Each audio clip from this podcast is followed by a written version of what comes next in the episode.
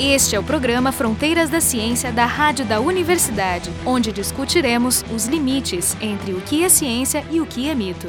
No Fronteiras de hoje, nós vamos conversar com o colega Eduardo Franco, Professor James McGill, do Departamento de Oncologia, Epidemiologia e Bioestatística da Universidade McGill, diretor da Divisão de Epidemiologia do Câncer e chairman também do Departamento de Oncologia da Faculdade de Medicina dessa universidade. Já foi docente e pesquisador na Universidade de Quebec e também no Instituto Ludwig do Câncer em São Paulo. Graduado pela Unicamp em Biologia, tem seu mestrado e doutorado na área de Saúde Pública e Microbiologia na Universidade da Carolina do Norte e trabalhou em diversas instituições relacionadas à saúde saúde pública e controle de doenças, como o US Center Disease Control em Atlanta, a Agência Internacional de Pesquisa do Câncer em Lyon, o Instituto Nacional do Câncer eh, em Bethesda, Estados Unidos, e outras instituições e é também um dos mais reconhecidos pesquisadores na área de epidemiologia molecular e prevenção de câncer cervical, seu principal tema que nós vamos começar falando, que é o primeiro, mas ele trabalha em outras temáticas de câncer, como câncer de vias superiores, trato aerodigestivo, e importante também, porque nós já fizemos dois programas recentemente sobre esse tema, que seria as, as metodologias de estudo epidemiológico, a avaliação da sua eficácia e impacto de erros de medida nessas metodologias, e colabora com diversos países, tem uma produção notável, com cerca de 500 artigos artigos publicados, o índice Scopus H de 80 e editor de pelo menos dois jornais importantes, o Preventive Medicine e o Preventive Medicine Reports, além de ter atuado em outros editorial boards e além de inúmeros prêmios e homenagens, enfim e também formou um número bastante significativo de mestres, doutores e pós-doutores. Então é um privilégio, uma honra estar aqui estar falando contigo. Vamos começar falando um pouco como é que tu chegaste aqui. Tu tá praticamente na cabeça de uma importante divisão uh, na área de oncologia ligada à Universidade de McGill, que é um centro de referência de estudo de câncer e é um departamento, uma divisão de epidemiologia do câncer. Então não é do câncer apenas, é a epidemiologia, ou seja, vai do molecular ao social. Como é que foi essa tua trajetória para chegar aqui? É, enfim, eu já tenho bastante tempo acumulado. Já estou com a McGill não, nessa universidade há 30 anos. Aliás, estou em Montreal há 30 anos, no Canadá há 30 anos, desde maio de 89. Na McGill, especificamente, eu comecei como professor adjunto em 90. Mas eu comecei como empregado mesmo pela Universidade de Quebec, Instituto Armand Frappier, ao norte da cidade de, de, de Montreal campus da Universidade de Quebec designado por cores, campus cor-de-rosa. Uhum. E é a universidade mais jovem do, da província de Quebec e eu vim para cá em 89 recrutado para um grupo de pesquisa de epidemiologia do câncer nesse campus pequenininho em Laval, ao norte da ilha de Montreal, e fiquei lá de 89 até 94 como professor primeiro professor associado, depois professor titular mas em 95, no princípio de 95, eu pedi demissão lá e comecei aqui na, na McGill como diretor da divisão de epidemiologia do câncer, que faz parte do departamento de epidemiologia e também ligado ao departamento de oncologia. Não era chair, era apenas diretor, enfim, só fazia a pesquisa naquela época. Tu fizeste uma passagem pelos Estados Unidos? Fiz Carolina do Norte, mestrado doutorado lá em Chapel Hill. Foi uma fase muito boa da minha vida. Minha ex-esposa também, não tínhamos filhos naquela época. E, mas antes de ir para Chapel Hill, houve um período que eu passei em Atlanta, no, no, CDC, uma fase gloriosa do CDC, no começo dos anos 80, que foi o início da epidemia da AIDS. E ah, foi o início da descoberta. E eu estava lá no meio de tudo isso. Foi uma oportunidade muito, muito boa para se aprender muitíssimo. Um momento sísmico. Nossa, o filme que eu encorajo os ouvintes do, do podcast a verem é o filme And the Band Played On. Um dos personagens do filme é Dale Lawrence, que era um dos detetives que ajudou na solução do que é que causava essa epidemia, que na época era chamada de GRID, Gay Related Immunodeficiency. Dale Lawrence era um colega de tomar cerveja no fim de semana. E, enfim, era um mentor para nós jovens na época. Havia uhum. o nosso grupo, havia José Mauro Peralta, e recentemente Parece. se aposentou na, na, Federal do Rio de Janeiro. E eram todos colegas ali, tinha muitos brasileiros, tinha um peruano, o Julio Soto, grande amigo, e estava lá no CDC, que o CDC uhum. tinha acabado de resolver a história do Legionnaire's Disease, tinha o Toxic Shock Syndrome, e aí veio o AIDS. Então uhum. havia muita atenção em cima do CDC naquela época. E a descoberta, aquela polêmica toda das amostras que vieram para o NIH, foram mandadas para o CDC, do Robert Gallo, que eventualmente não ganhou o prêmio Nobel. Sim. O prêmio Nobel em 2008 foi dado para os outros dois, o, o, o, Luc Montagnier e a Françoise, não me recordo agora do sobrenome dela, e o, o Robert Gallo não ganhou por causa da, da, enfim, do seu próprio comportamento na época, que era bastante polêmico. E no filme ele é o Alan Alda, que é também mais um perfeito Robert Gallo nesse ah, filme. Falastrão, tudo. Sim, coisa. sim. Mas depois dessa formação, você voltou ao Brasil direto para o Ludwig, lá em São Paulo. Sim, aí, graças ao Ricardo Brentani, eu estou apontando aqui uma foto Brentani, dele aqui minha, no meu só. escritório, um mecenas, um grande homem de ciência, um visionário, ele me convidou para dar uma palestra em São Paulo. O Instituto Ludwig de Pesquisa sobre Câncer tinha um ano de idade, foi fundado em 83 pelo Brentani, e o Brentani, auxiliado pelo Humberto Torloni, me acharam no CDC, me telefonaram um dia e me convidaram para dar uma palestra. E eu não entendia muito bem por quê, porque afinal de contas eles queriam um epidemiologista do câncer e eu na época trabalhava com malária, eu estava em doenças infecciosas. Fui a São Paulo, dei uma palestra e convenci a equipe local de que eu não tinha nenhuma competência no assunto, mas o Brentani me chamou ao lado e falou: Olha, mesmo que você não tenha essa experiência, eu gostaria de contratá-lo, porque eu acho que você tem futuro. Estou usando o meu olfato aqui, ele disse para mim, né? uhum. aquele jeitão dele de conversar. E fez uma oferta, e eventualmente ele falou: Mas eu não tenho nenhum treinamento nessa área. Eu falei: Não tem problema, a gente ajuda nessa parte. Ele me deu um ano para fazer esse mini postdoc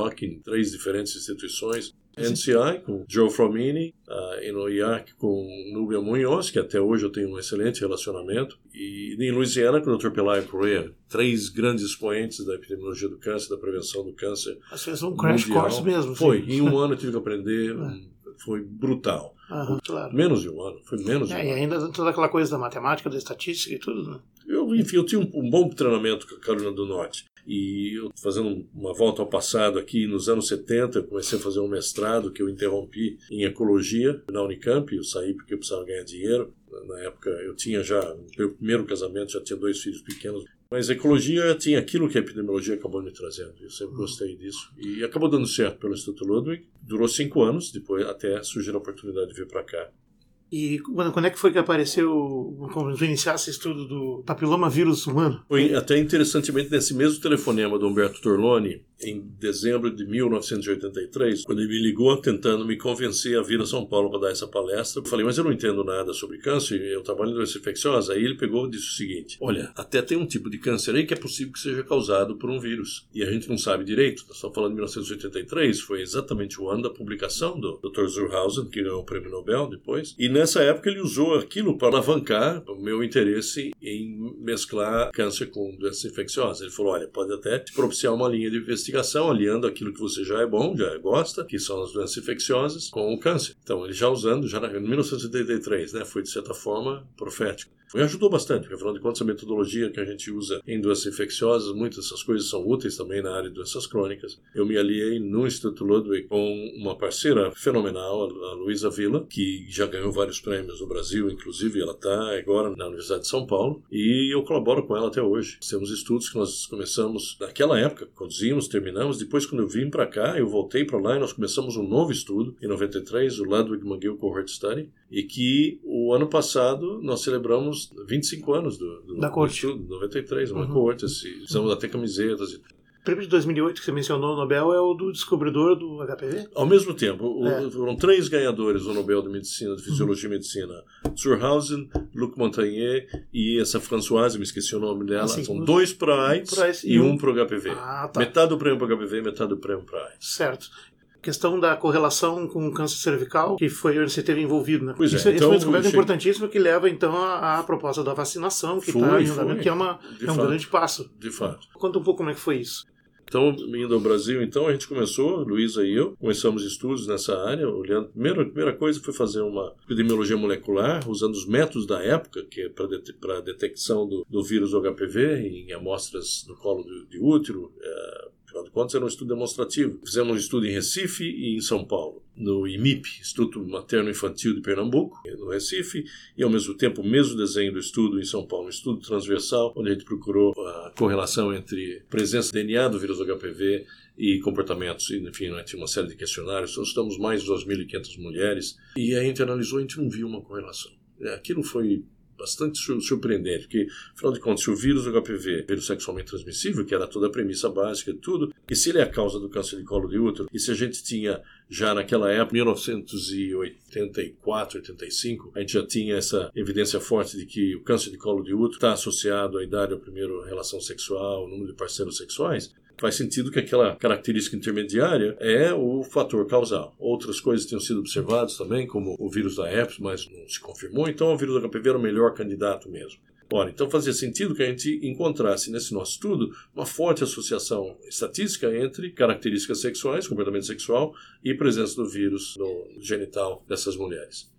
Não achamos. Aliás, houve uma associação estatística, mas era muito tênue, não era uma coisa que impressionava. Né? E aí a gente foi cavando mais e mais, e aquilo levou a gente a entender o porquê da coisa, que foi erro classificatório, né? erro de medidas. Afinal de contas, o state of the art na época tinha uma especificidade muito baixa. E aquele erro acabou levando a gente a outro tipo de pesquisa, mostrando que, afinal negativo. de contas, os falsos negativos, os falsos positivos que haviam também ali, tá. atenuaram a associação estatística. Aí entrou o PCR, era da PCR, do Polymerase Chain Reaction, métodos melhores, e com o tempo, aquilo que era uma relação tênue, evidentemente, ficou o que a gente hoje sabe, quer dizer, nem hoje, né, muito antes de 2000 e, em, em, já no fim da, da metade da década de 2000, da primeira década, não era mais questionado. As indústrias farmacêuticas, em 95, a Merck e a SmithKline Beecham, começaram a se interessar, já tinham comprado, enfim, as patentes da, da vacina e queriam fazer estudos de, de grande monta e se aliaram aos vários investigadores. Por exemplo, a Luísa, no Brasil, foi uma grande conselheira à Merck em termos de desenho dos estudos, e, e eu, a SmithKline Beecham, que eventualmente foi comprada pela Glaxo, virou de GSK.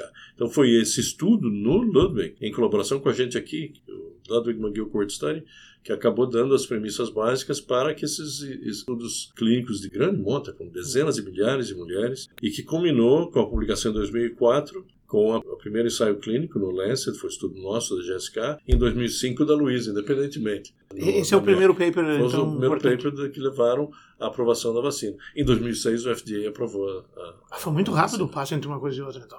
Não, começou em 95. Sim, 95 o, até a... terminar o estudo demorou 10 anos. Claro, mas assim, da completamento do estudo para a proposição e elaboração da vacina, dois anos, é muito rápido. Quer dizer que já começou antes. Sim, porque já tinha evidência por outras fontes. A parte uhum.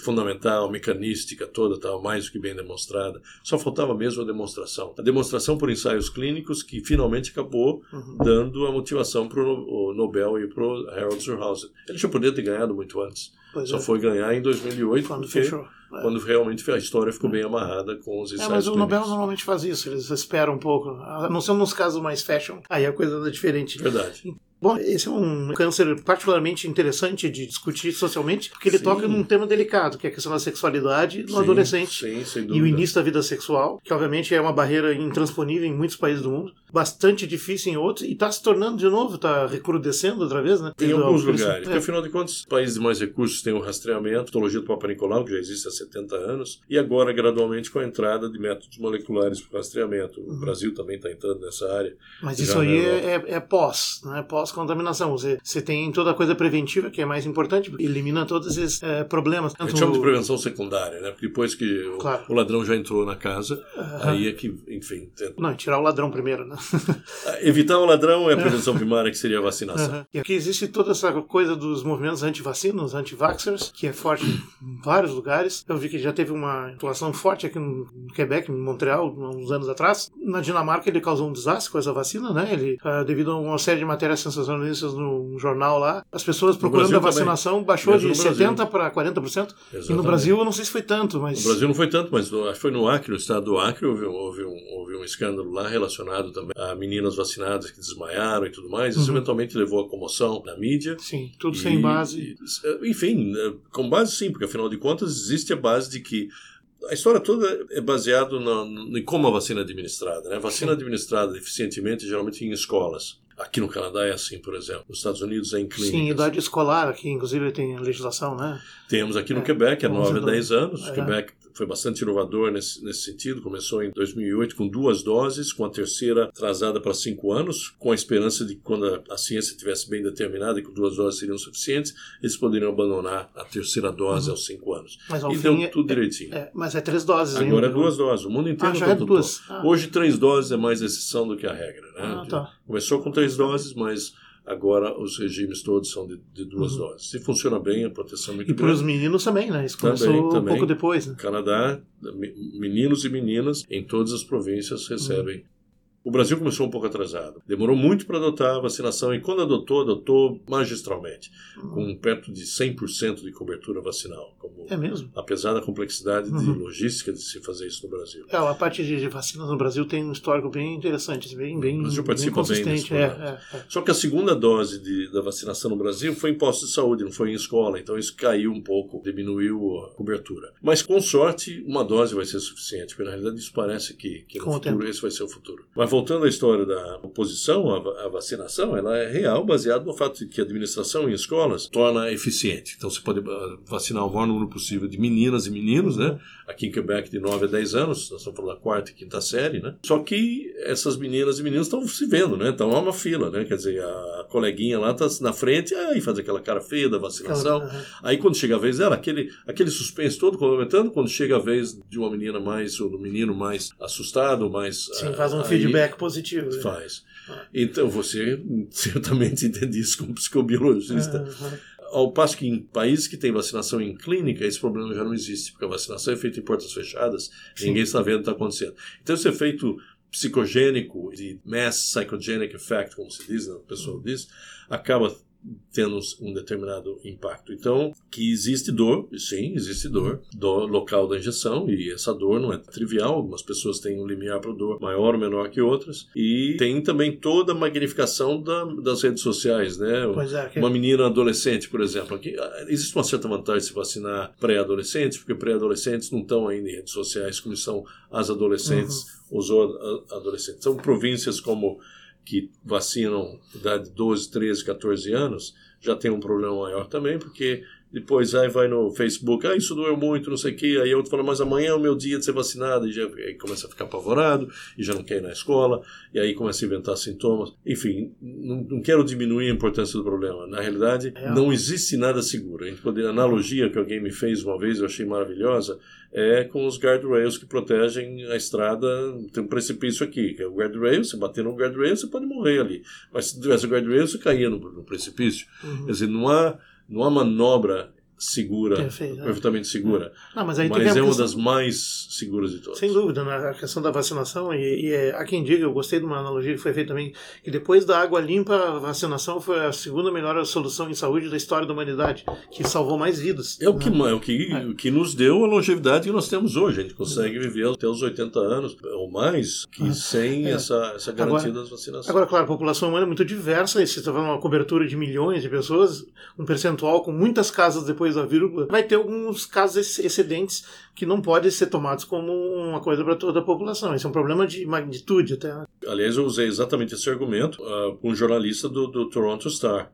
Houve uma polêmica aqui no Canadá e eles eventualmente nós olhamos, enfim, exatamente a taxa de riscos e, e o Toronto Star tinha feito uma polêmica muito grande a respeito de uma, enfim, umas duas dezenas de mortes associadas, associadas, hein, não é causalmente, quer dizer, associar significa temporalmente. Foi depois, morreu depois de ser vacinado. Enfim. ser qualquer coisa. E esse número de mortes, ah, quando a gente calcula em termos de taxa, e se você aplicar isso a uma, uma população fictícia, digamos, de, com essa mesma idade de, de quem está sendo vacinado, e você colocar esse pessoal numa ilha, isso é calcular. E, e, calcular o que existe de taxa de mortalidade em gente dessa idade. Espontâneo. É muito maior. É uhum. muito maior. Quer dizer, esse cálculo que eu fiz foi que, na realidade, o número de mortes foi menos do que esperado. Você esperaria um número muito maior de mortes uhum. nesse mesmo grupo de pessoas uhum. durante esse mesmo período de tempo. Por que, que a gente está vendo menos? Ora, porque quem é vacinado, gente de educação mais, mais avançado, que tem, enfim, tem, tem transporte público de melhor qualidade, tem estão em qualidade de vida, né? Hum.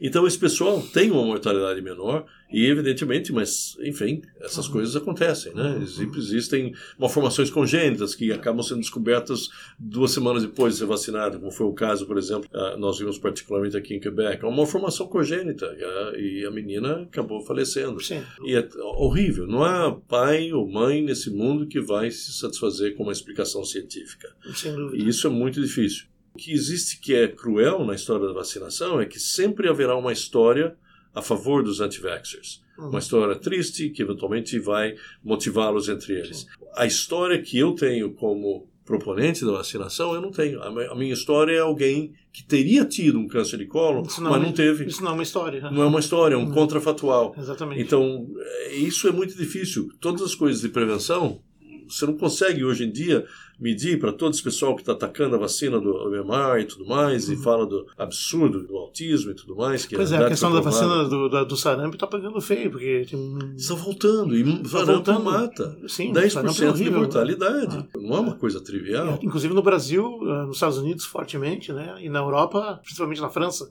onde começou a França, isso. É muito triste em termos é. de vacinação. É. Esses boatos ah, se alastram muito facilmente na França.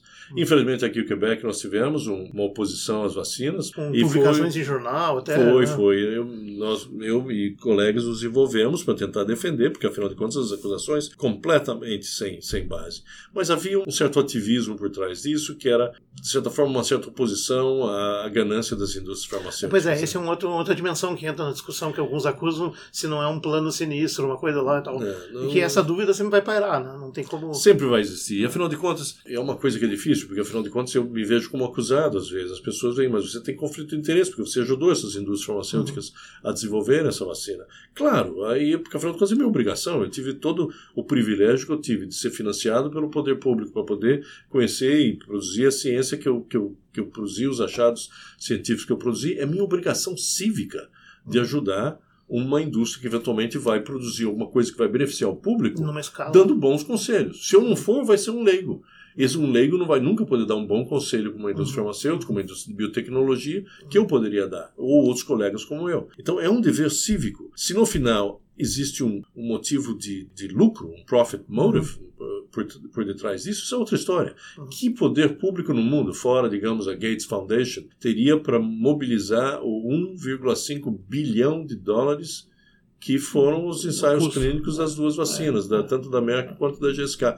Nenhum NIH do mundo poderia financiar esses estudos, esses ensaios clínicos. Só é. mesmo o, poder, o, a, o setor privado. É, embora existam relatos bem convincentes e, e, demonstrados assim, de problemas na indústria farmacêutica em várias coisas, na verdade, na área das Sem vacinas é, é, até contraditório, porque vacinação é prevenção, ou seja, evita tratamentos prolongados e tudo mais, então parece como um tiro no pé né, sim, de uma indústria. Dúvida. Então, eu acho que esse argumento, para mim, é o mais forte. Agora, sim, em outras áreas, por exemplo, antidepressivos e tal, tem Existe. Alguns, na área, como, como chefe do departamento de oncologia, eu, eu, vejo muito disso que, que existe, enfim, e de certa forma, com. Uh, é, dá uma certa, uma certa preocupação que muitas das coisas que a gente decide aqui em termos de ensaios clínicos estão aumentando a sobrevivência, digamos, de um paciente com câncer de pulmão por algumas semanas. Um tratamento que vai custar em milhares e milhares de dólares a mais para aquela família durante o ano. Aqui uhum. nós temos um poder público que paga sistema de saúde no Canadá cobre todo o tratamento cobre do câncer. Isso custa um, um, uma brutalidade para o erário público. Mas é a realidade do fato. Enfim, significativo, houve um ganho significativo. O ensaio clínico produziu um achado significativo. Sim, mas o ganho em termos do que realmente representa é enorme. Agora, como é que você vai argumentar isso com uma família? Nenhum médico vai chegar para o paciente, por exemplo, e dizer: olha, digamos, digamos que ele não esteja no, no Canadá e não haja esse pagamento extra desse tratamento. Digamos nos Estados Unidos. Você vai chegar para um paciente desse e falar: olha, vai, vai lhe custar 50 mil dólares a mais e vai te aumentar, digamos, um, em três meses mais na sua sobrevida, uhum. em média. Quer dizer, não é nem uhum. garantido isso, né? Não. São três meses que você vai dizer para alguém que vai passar mais tempo com um netinho, com uma netinha, com claro. os filhos. Ah, não, não há preço que paga isso. Não, é. Quer dizer, para, o, o valor o valor da saúde é uma coisa que é muito intrínseca, é quem, é quem realmente é o alvo da coisa. Não, e julgar qualquer procedimento clínico em função de casos pontuais, familiares e individuais é impossível. Você tem que pensar no coletivo mesmo. Completamente. É, é, Completamente. Não, Existe a visão, a perspectiva da saúde pública, que é o máximo de benefício possível pelo menor custo possível, uhum. e aquilo que é a perspectiva individual, né, do, da, da relação provedor de saúde e paciente do outro lado. Agora, um último tópico, assim, que a gente já está chegando ao final. Já que estava falando de coisas em escala mundial e outras, né? Tu és um epidemiologista do câncer. Dá para dizer que existe uma epidemia de câncer nesse momento em ascensão no planeta? Ou o que, que é isso? Porque se discute muito, né? Na realidade, não. Você sabe que na, na maioria dos países a incidência do câncer está diminuindo. O que existe é, eu estou falando de todos os cânceres, né? Todos os tipos. Porque também é bem. Alguns, alguns estão aumentando, outros diminuindo. Mas, em geral, se você somar todos juntos, há uma diminuição. Países, países como o Canadá, como os Estados Unidos, os países do oeste europeu, por exemplo, ou da Oceânia, a incidência do câncer está diminuindo. Por que está diminuindo? Porque as campanhas antitabágicas que começaram já nos anos 70, 80, estão dando fruto, deram fruto. Uhum. Então a, a prevalência do, do, tabagismo é muito menor hoje, praticamente. Do que era nos anos 60. Do que era nos anos 60. Sim. E como existe uma latência no câncer, quer dizer, aquilo, aquele menino de 17 anos começa a fumar e vai ter câncer aos 50. Sim. E começou aos 17 anos, essa e, latência e é estocástico, toda. dizer, pode ou não existe pode. Existe um processo, e sim, claramente, existe uma, também o aspecto da sorte ou não, do background genético da pessoa, outros fatores de risco ao, aos quais a pessoa foi exposta. Essa latência, eu costumo dizer, quando a gente olha estatísticas de câncer, a gente não está olhando a estatística de câncer de hoje, e a analogia que eu uso com meus alunos é como olhar a luz de uma estrela. Essa estrela está lá longe, ela, a luz saiu de lá há, há, vários anos e chegou agora. Você tem a impressão que aquela estrela está lá. Mesma coisa que a estatística do câncer. A incidência do câncer hoje é um reflexo do que era 20, 30 anos atrás a pressão dos fatores de risco. A quantidade, a poluição do ar, a, o tabagismo, a prevalência do, do, do, fumo na época, naquela época. Uhum. Isso é o que está causando o câncer de hoje. Então, em geral, essa incidência está diminuindo.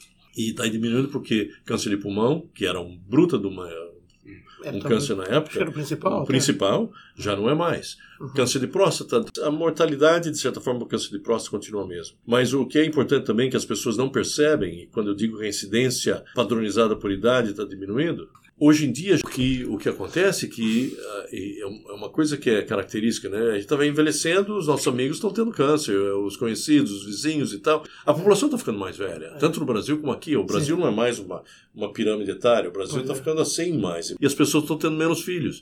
Então, a, a proporção de pessoas mais velhas, e como o câncer, o risco de câncer aumenta com a quinta potência da idade, então, obviamente a, a, impressão que a gente tem. Você tem uma percepção é, que vai mudando que vai em função do teu tempo de amostragem, vamos dizer assim. É, e, e também de, do, das pessoas em risco. Quer dizer, se a pergunta é: a, o, o, o burden, a carga de câncer está aumentando? Hum. A, a, resposta é sim. Há mais pacientes com câncer hoje em dia do que antes? Sim. Porque a população está crescendo população e porque a população está envelhecendo. Mas se você eliminar esses dois fatores e assumir, uh, digamos, Brasil ou Canadá, que a população para um Brasil com a população travada, quer dizer, a economia, o pessoal diz assim, ó, pra, eles normalizam com o dólar de um determinado ano para eliminar o efeito da inflação. Mesma coisa aqui.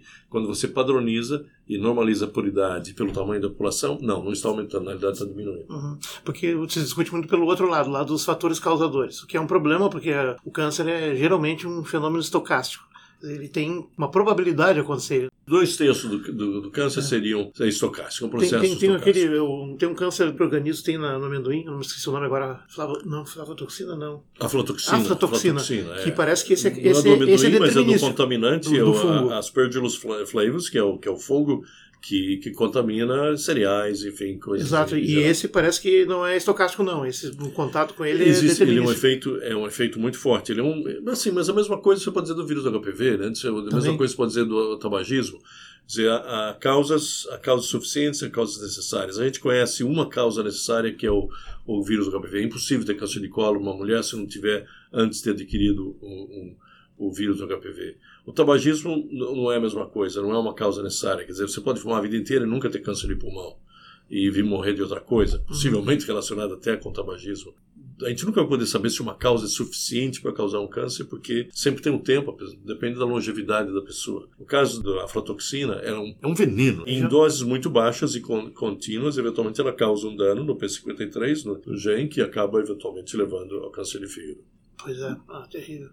Não sei se você gostaria de fazer umas considerações finais, assim, ou, ou, porque isso é um tema bem candente, no que deixa as pessoas preocupadas, com, enfim, com tudo que circula. Porque, pensando no ponto de vista das causas, né, por exemplo, de poluentes na atmosfera, poluentes nas águas, eh, aditivos diversos em alimentos e outras. Pelo menos nessa linha há elementos para pensar, pô, nós estamos nos expondo a algo que eh, a humanidade não se expunha antes. Tudo ainda é Certamente a poluição, poluição é. atmosférica é uma, é uma preocupação importante, particularmente para cidades que têm isso, isso como problema grave, né, de, e hoje em dia a gente tá, tem muito mais métodos sofisticados para medir, por exemplo, a, a, a quantidade de Sim. partículas, o PM2.5, que é monitorado. Aqui na cidade de Montreal, dependendo dos postes de rua que você olha, tem umas caixinhas que uhum. são pontos uhum. de monitoramento. Uhum. E isso é bem, bem medido, que permite estudos, permite uh, a monitoração. Mas, na realidade, a poluição atmosférica em geral não é um contribuidor tão grande para para o câncer, como é, por exemplo, o comportamento, ou seja, o hábito de fumar, por exemplo, uhum, que é muito, né? muito maior.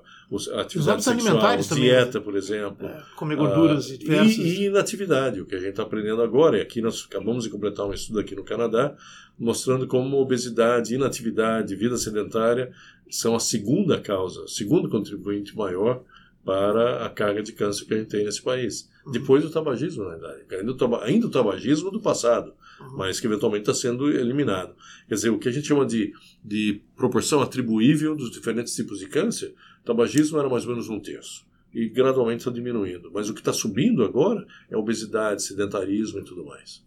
No Fronteiras de hoje, nós conversamos com o professor Eduardo Franco, da Universidade de McGill, um dos co-descobridores dos dados sobre o HPV que levaram ao desenvolvimento da vacina. Essa, essa é uma história que ele muito sabe O programa Fronteiras da Ciência é um projeto do Instituto de Física da URGS.